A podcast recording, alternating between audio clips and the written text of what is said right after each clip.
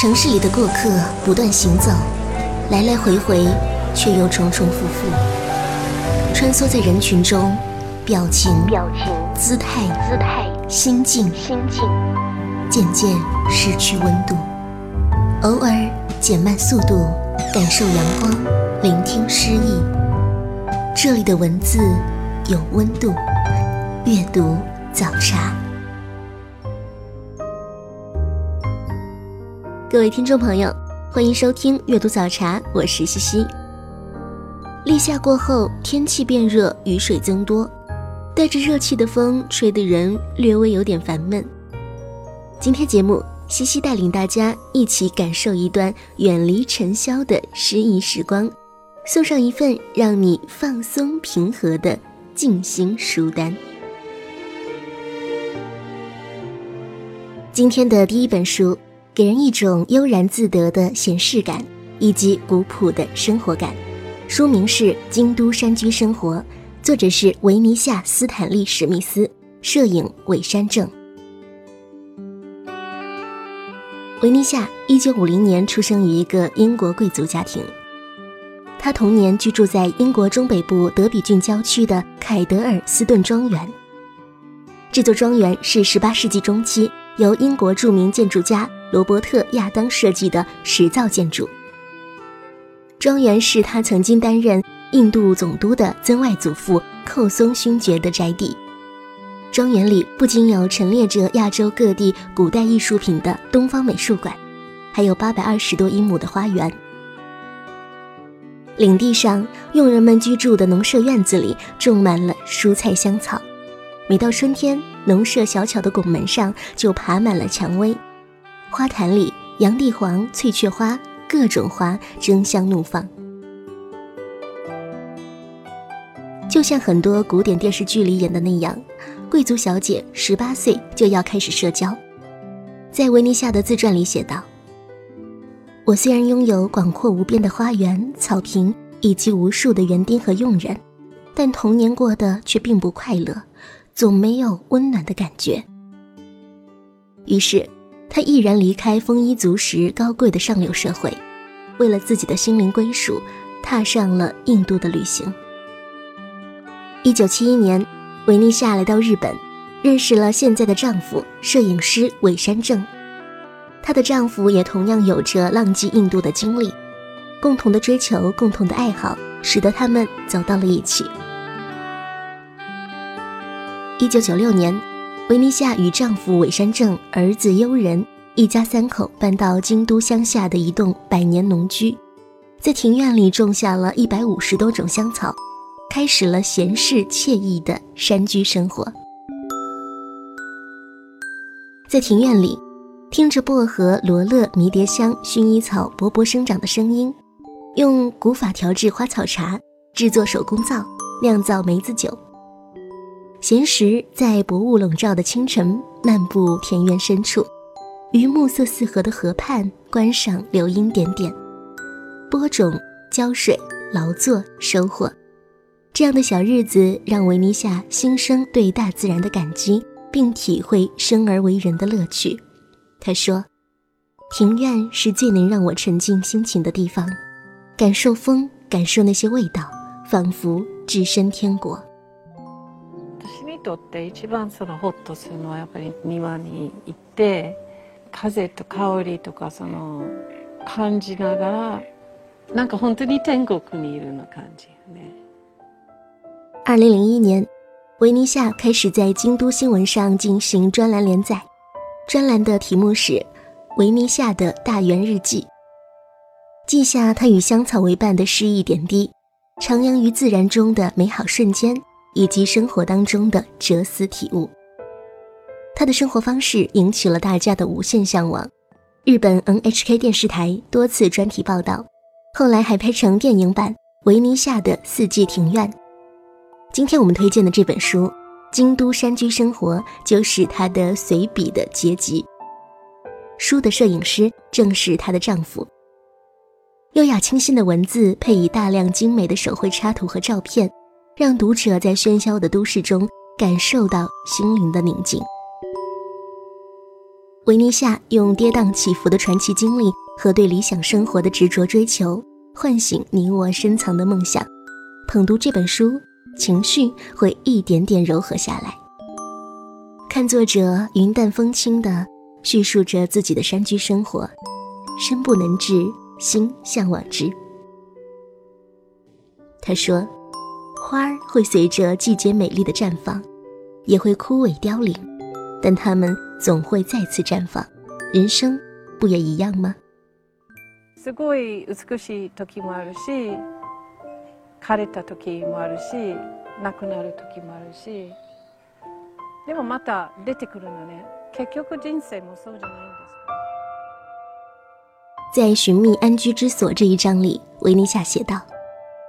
太阳从比瑞山后探出头来，柔和的阳光在庭院的郁金香和水仙花上嬉戏，朝露晶莹剔透。此刻，家人都还在安睡，我侍弄侍弄庭院里的花草，写写东西，尽情享受着一个人的时光。沐浴在晨光中的花草菜蔬生机勃勃。白粉蝶翩翩起舞，鸟儿声声啼啭。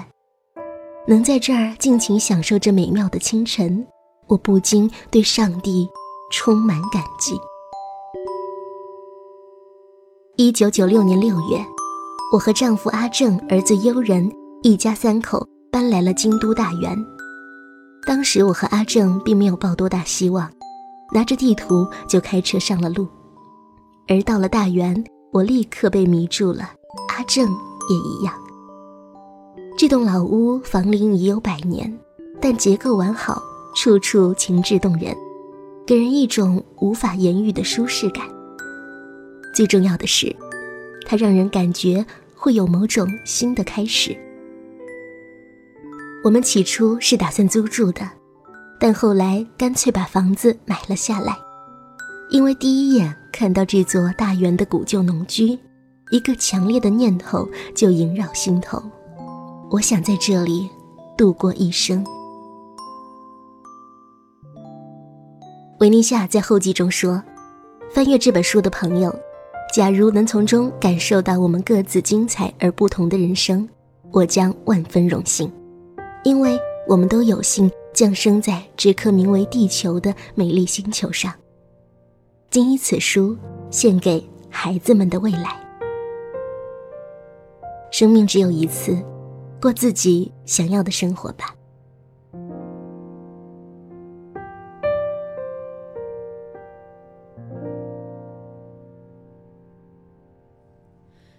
月亮悄悄蒙上一层纱，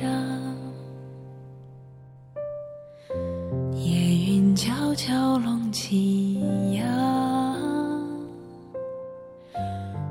今年。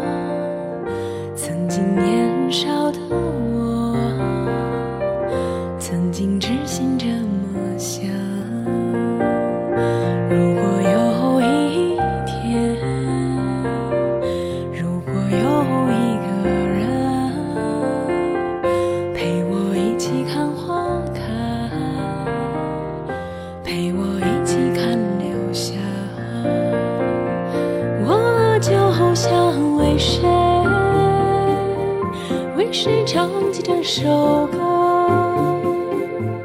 一首少年的歌，一首为你写的歌。我就想为谁，为谁唱起这首歌？一首少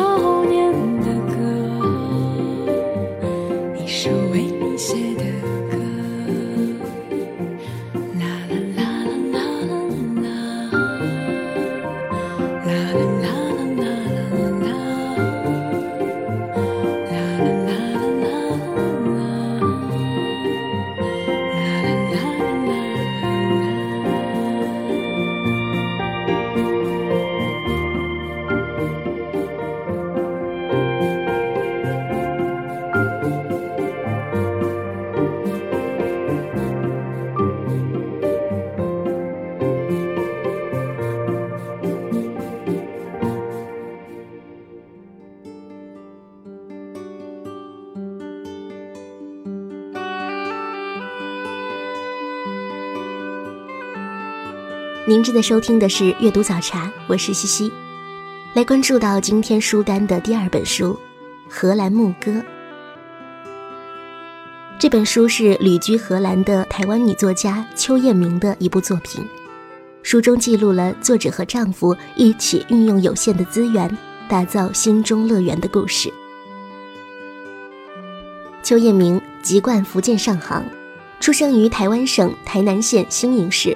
台湾文化大学新闻系毕业，政治大学新闻研究所硕士，比利时布鲁塞尔皇家艺术学院油画系四业，曾在中国时报和联合报工作。一九八八年，邱彦明远赴比利时布鲁塞尔皇家艺术学院油画系进修艺术，不料竟和来自四川的唐笑恋爱了。两年后，他们结婚并定居荷兰。这对夫妇的家在荷兰的圣安哈塔，是位于荷兰考兰区的一个小村子。据说，公元三世纪的时候，一位名叫圣安哈塔的女基督教徒来此传教，却遭受火刑而死。十四世纪，人们在此修建教堂，为了纪念她，就以她的名字命名。邱彦明二零零一年定居此地，成为了一位小村居民。她在《荷兰牧歌》中描绘了和丈夫唐笑从租房、找房、买房、设计装修，直到最终享受于百年老屋的美好生活。百年老屋带给了他们一个梦想之家，他们也用对生活的热情和对自然的热爱，赋予了老屋新的生命和活力。两个漂泊的旅人在小村中扎下了根。在此种花观燕，与河堤上的牛羊嬉戏，看马氏河上涨涨落落，欣赏窗外的物换星移。作者以清新质朴的文字和典雅优美的画作，展示了一种充满异国情调、返璞归真的生活。国际知名文化研究学者李欧凡说：“这种生活的艺术和情趣，当然也是叶明夫妇日积月累的成果。”我们只不过有幸在这个美好的时辰得以分享而已。邱彦明夫妇在荷兰乡间自得其乐，他们总结出了一套生活经验：哪家的芦笋最鲜，哪家的草莓最甜，哪家的蜂蜜最纯。喝咖啡、吃蛋糕要去邻近的德国，那里的甜点要比荷兰的美味而且便宜。去趟德国，自然还不会忘记逛一下当地的超级市场，捎回一些肘子、肉肠，或者是其他的德国特产。虽然是村上唯一的中国人，叶明夫妇却从未感受到歧视隔阂。他们坦然开朗的生活态度，或许能够解释一切。享受着荷兰的简朴宁静，叶明夫妇的生活却西化中含带中式。喝中国茶，做中国菜，读中文书，每年两次回国旅行。叶明说，到了国外以后，他反而更加关注中文的东西了，而且越读越往古时候读，目前正在读明清时期的东西。这两个人在本不属于自己的地球意蕴，营造了完全适合自己的生活。我想，如果没有荷兰的恬静，他们可能也不会有这样的心情享受中华文化。但如果没有中华文化的给养，他们也不会安于荷兰的平淡。邱彦明用文字、图片和素描，细致记录了何丈夫唐笑在荷兰居住的日常生活。行文和画笔都非常的朴素绵密、悠然闲适，但是他依然不忘告诫读者：这种小资的生活方式，说实话，似乎不值得年轻读者借鉴。在他看来，每个人在自己的现实生活条件下，找到一种高高兴兴的生活方式，才是真正的生活艺术。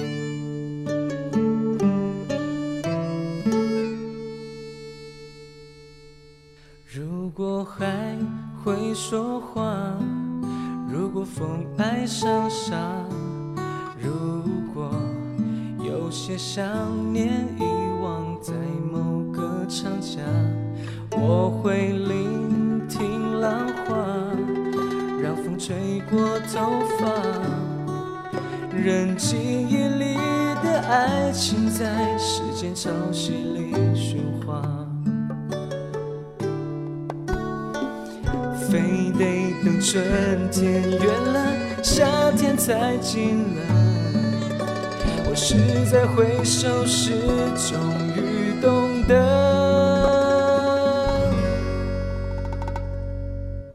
当阳光再次回到那飘着雨的过境之南，我会试着把。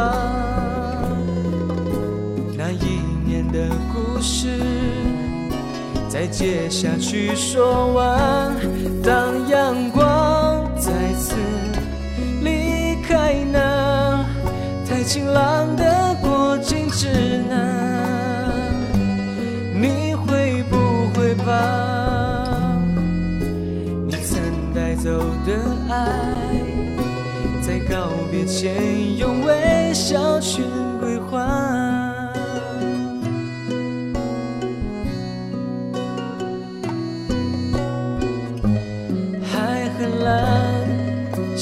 光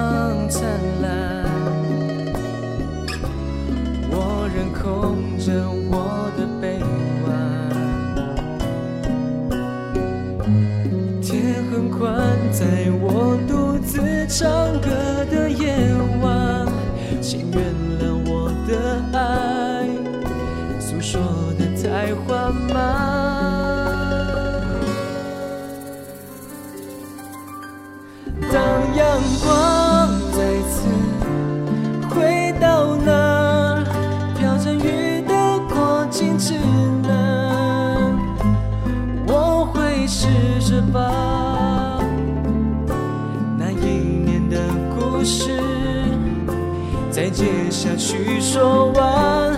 当阳光再次离开那太晴朗的过境之南。你会不会把你曾带走的爱，在告别前用微笑全归还。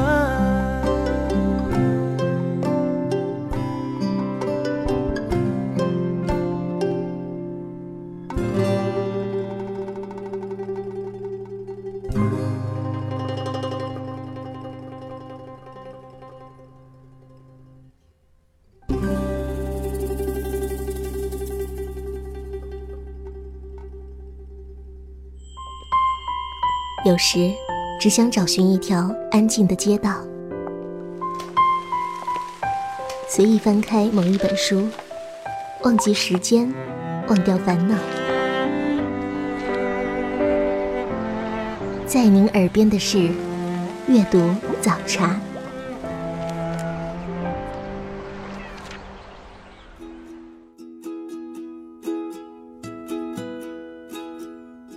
阅读早茶现在继续，我是西西，来关注到今天节目的第三本书，来自于角田光代的散文集《在全世界迷路》。这本书分享了作者在世界各地旅行时的所思所感，同时处处可见令人无限眷恋的平凡日常光景，读来轻松愉悦，倍感亲切。角田光代是当今日本文坛的三大女作家之一，被称为日本女版村上春树，创作力相当旺盛，已经有百余部作品出版，斩获了包括直木奖在内的多项文学奖项，年年高居图书畅销榜。她的作品《第八日的蝉》《纸之月》，曾经被改编成电影、电视剧，深受广大读者和观众的喜爱。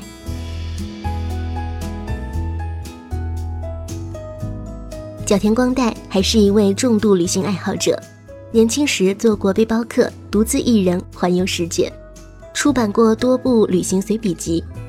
他曾说：“旅行有一种神奇的力量，旅行中的邂逅确实能够拥有改变旅人价值观、人生与个性的力量。”在全世界迷路，以旅行为主题，收录了三十八篇散文代表作品。是一本适合一个人在旅途中捧读的清新治愈系小书，分为思旅和思悟两大部分。思旅篇，我们可以跟随着角田光代的脚步，一同体验与感受世界各个角落的鲜活魅力；思悟篇，则是同他一起细数身边那些与生活相关的实用小物，由物言及儿时的回忆与理想，感悟生活的真谛和乐趣。角田光代说：“我比别人更容易感到焦虑，为人也更谨慎，但面对旅行，我却不曾犹豫，不断的持续一个人的旅行。”接下来选取本书当中的散文《第一次知道世界的存在》当中的片段，分享给大家。第一次知道世界的存在。角田光代。小时候的我，以为自己生活的地方就是全世界，虽未曾刻意说出来，却下意识的这么认为。大一点之后，有一天突然发现，世界指的不是这里，它在这里之外，无边无际，浩瀚无垠。之后。我便兴起去这里之外的某处看看的念头。一个孩子究竟是在什么情况下得知世界的存在呢？如果是情感丰沛的聪明小孩，我猜一定在很小的时候就知道了。可能是通过外国的翻译绘本，或者是进口饼干的包装，知道有个不存在于这里的遥远地方。也可能。是在学地理历史的时候，知道世界之广大。然而，我小时候总是心不在焉，不好好上课，以至于很晚才发现，世界在我之外，无边无际的存在着。到了初中，渐渐发现外国文学中有许多我无法理解的事。不止如此，许许多多的人和事物都带给我不小的冲击。譬如，同龄男生的存在，我从小到大念的都是女校。第一次在户外迎接早晨，等等等等。无论大事小事，这一切新奇的体验，就像是有人在我耳边小声地说：“世界不光是你所在的地方，你真是无知。”或许是因为听到这些让我坐立难安的悄悄话。十八岁的我向父母撒谎，决定一个人去旅行。当时的目的地是千叶北部的某个城镇，我既没订旅馆，手里拿的时刻表也看不太懂。现在想想，那地方近到让人有点不好意思说它是旅行。不过，毕竟是一个人独自乘车换车。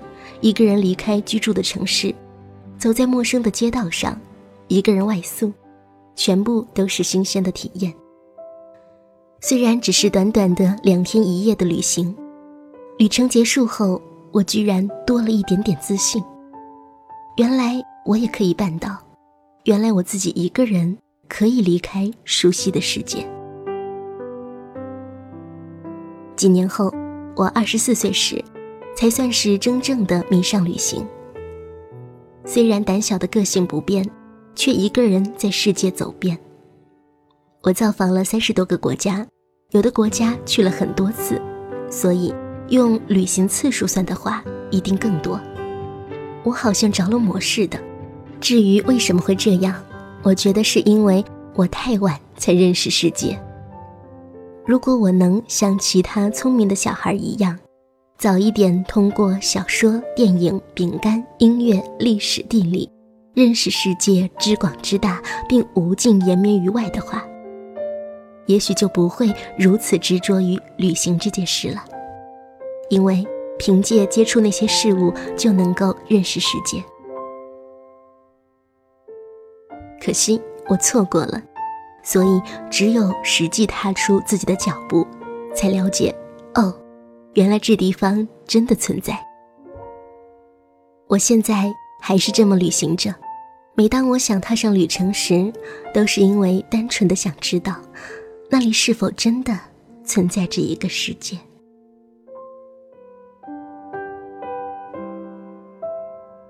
这篇散文是在全世界迷路书中的第一篇文章，全文比较长，所以在节目当中只分享这一小部分。这本书的文字可以说有温度、有趣味，又不失深度，能够让文艺青年深感共鸣。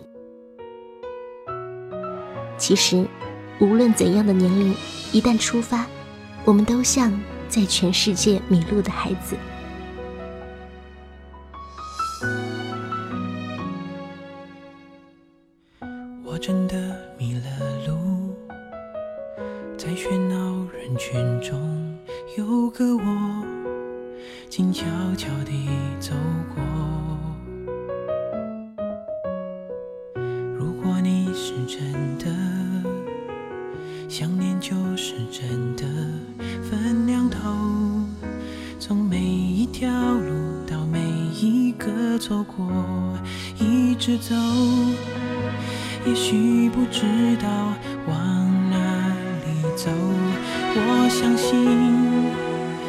就是轮廓，而我们围绕着，在寻找中，爱在某个角落。向左走还是向右走？今天即便我一直走，今天雨天没有停过，你一定要等我。向左走还是向右走？努力选择，努力记得，不管世界有多辽阔，只要向着你走。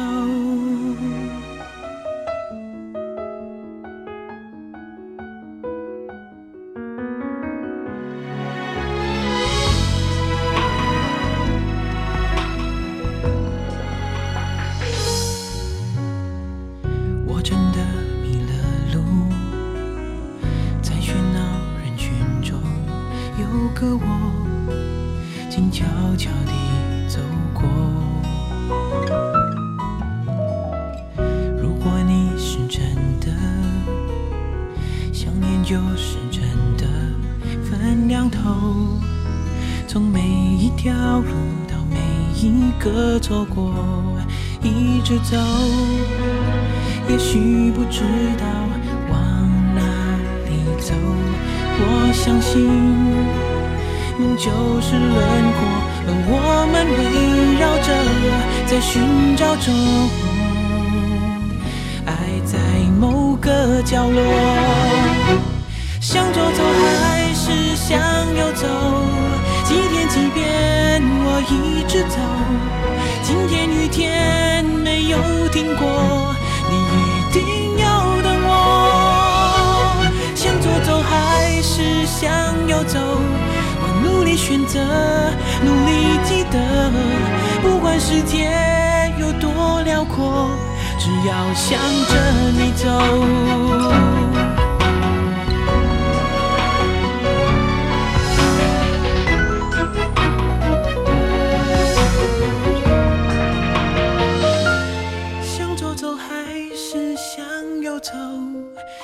即便我一直走。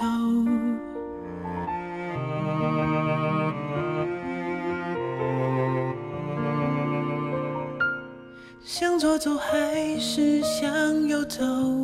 我努力选择，努力记得。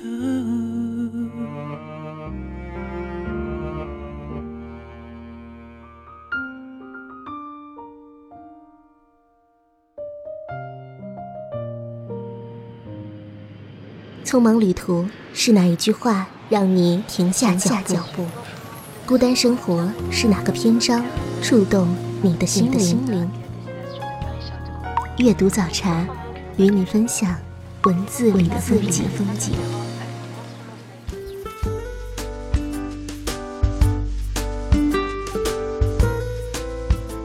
您正在收听的是阅读早茶，我是西西。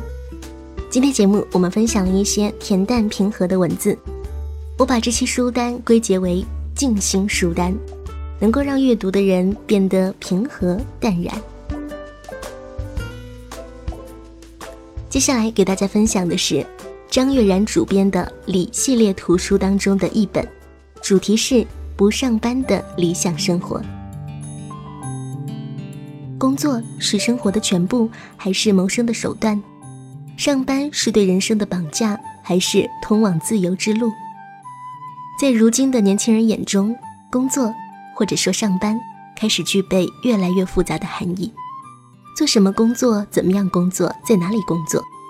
摆脱朝九晚五的坐班生活，似乎已经成为了很多人的人生理想目标。作为李系列书全新改版之后的第二期，里不上班的理想生活，由一群当下最具活力的自由创作人，以文字和图片的形式，为你全景式的展现不上班的理想生活。韩寒、荞麦、廖伟棠、苏恩和等等一群当下最具活力的自由创作人，以自己的态度和行动，为你展示不上班的理想生活。爱丽丝·门罗、张小涵、江国香织、韩丽珠等不同国家、不同语言，同样写出好故事的作家们，用最新小说带你走进文字森林。那么接下来分享这本书当中由张悦然写的卷首语给大家。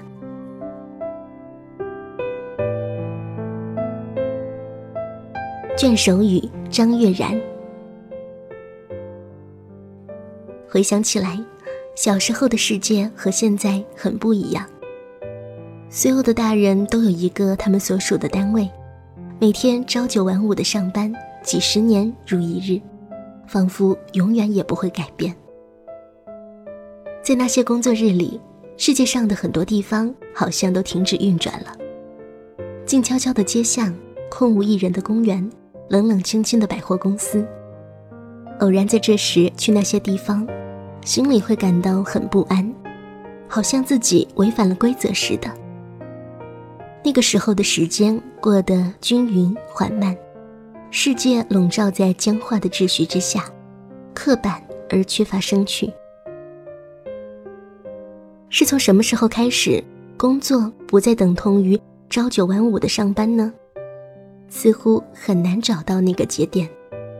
只是记得上个世纪末，“SOHO” 这个词开始在中国流行，在随后的十几年里，自由职业者变得越来越多，很多年轻人选择不去上班，他们在家、在咖啡馆、在旅途中工作，按照自己的意愿分配时间。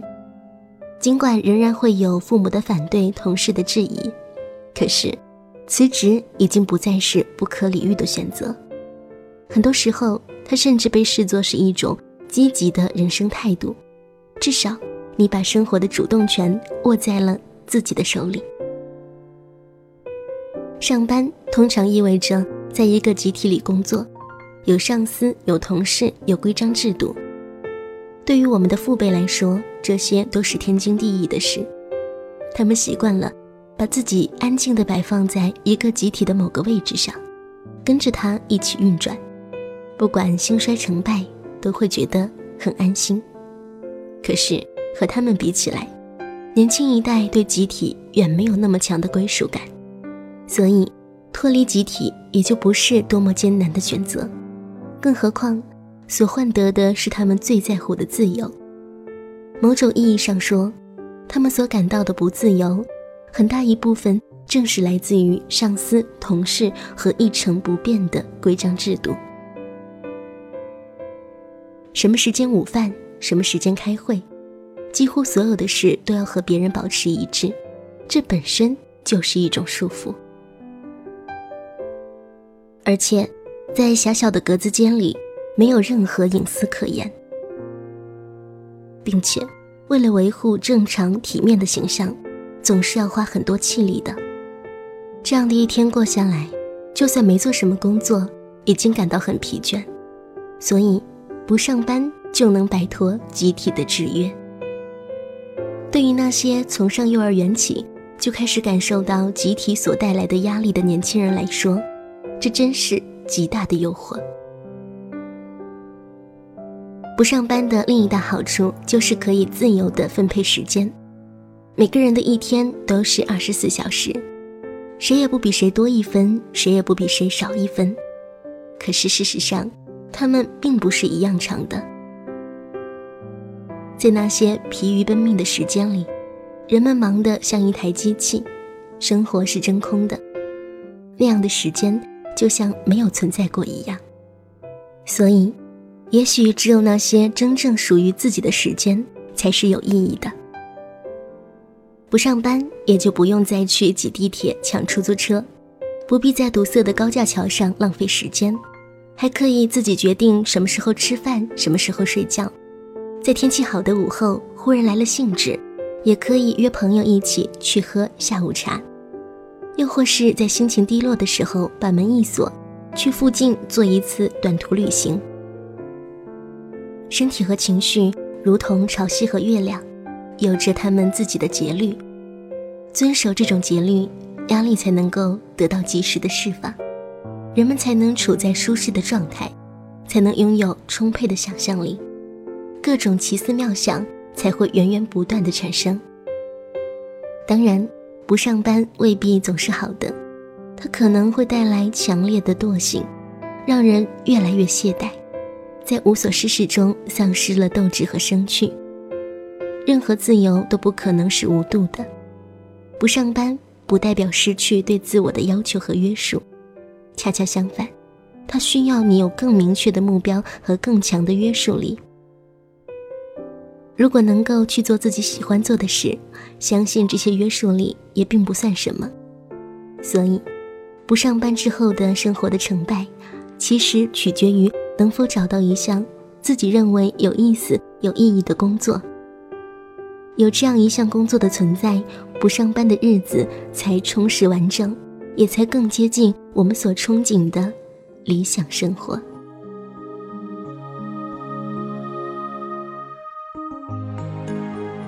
今天的阅读早茶就是这样，我是西西，我们下期再会。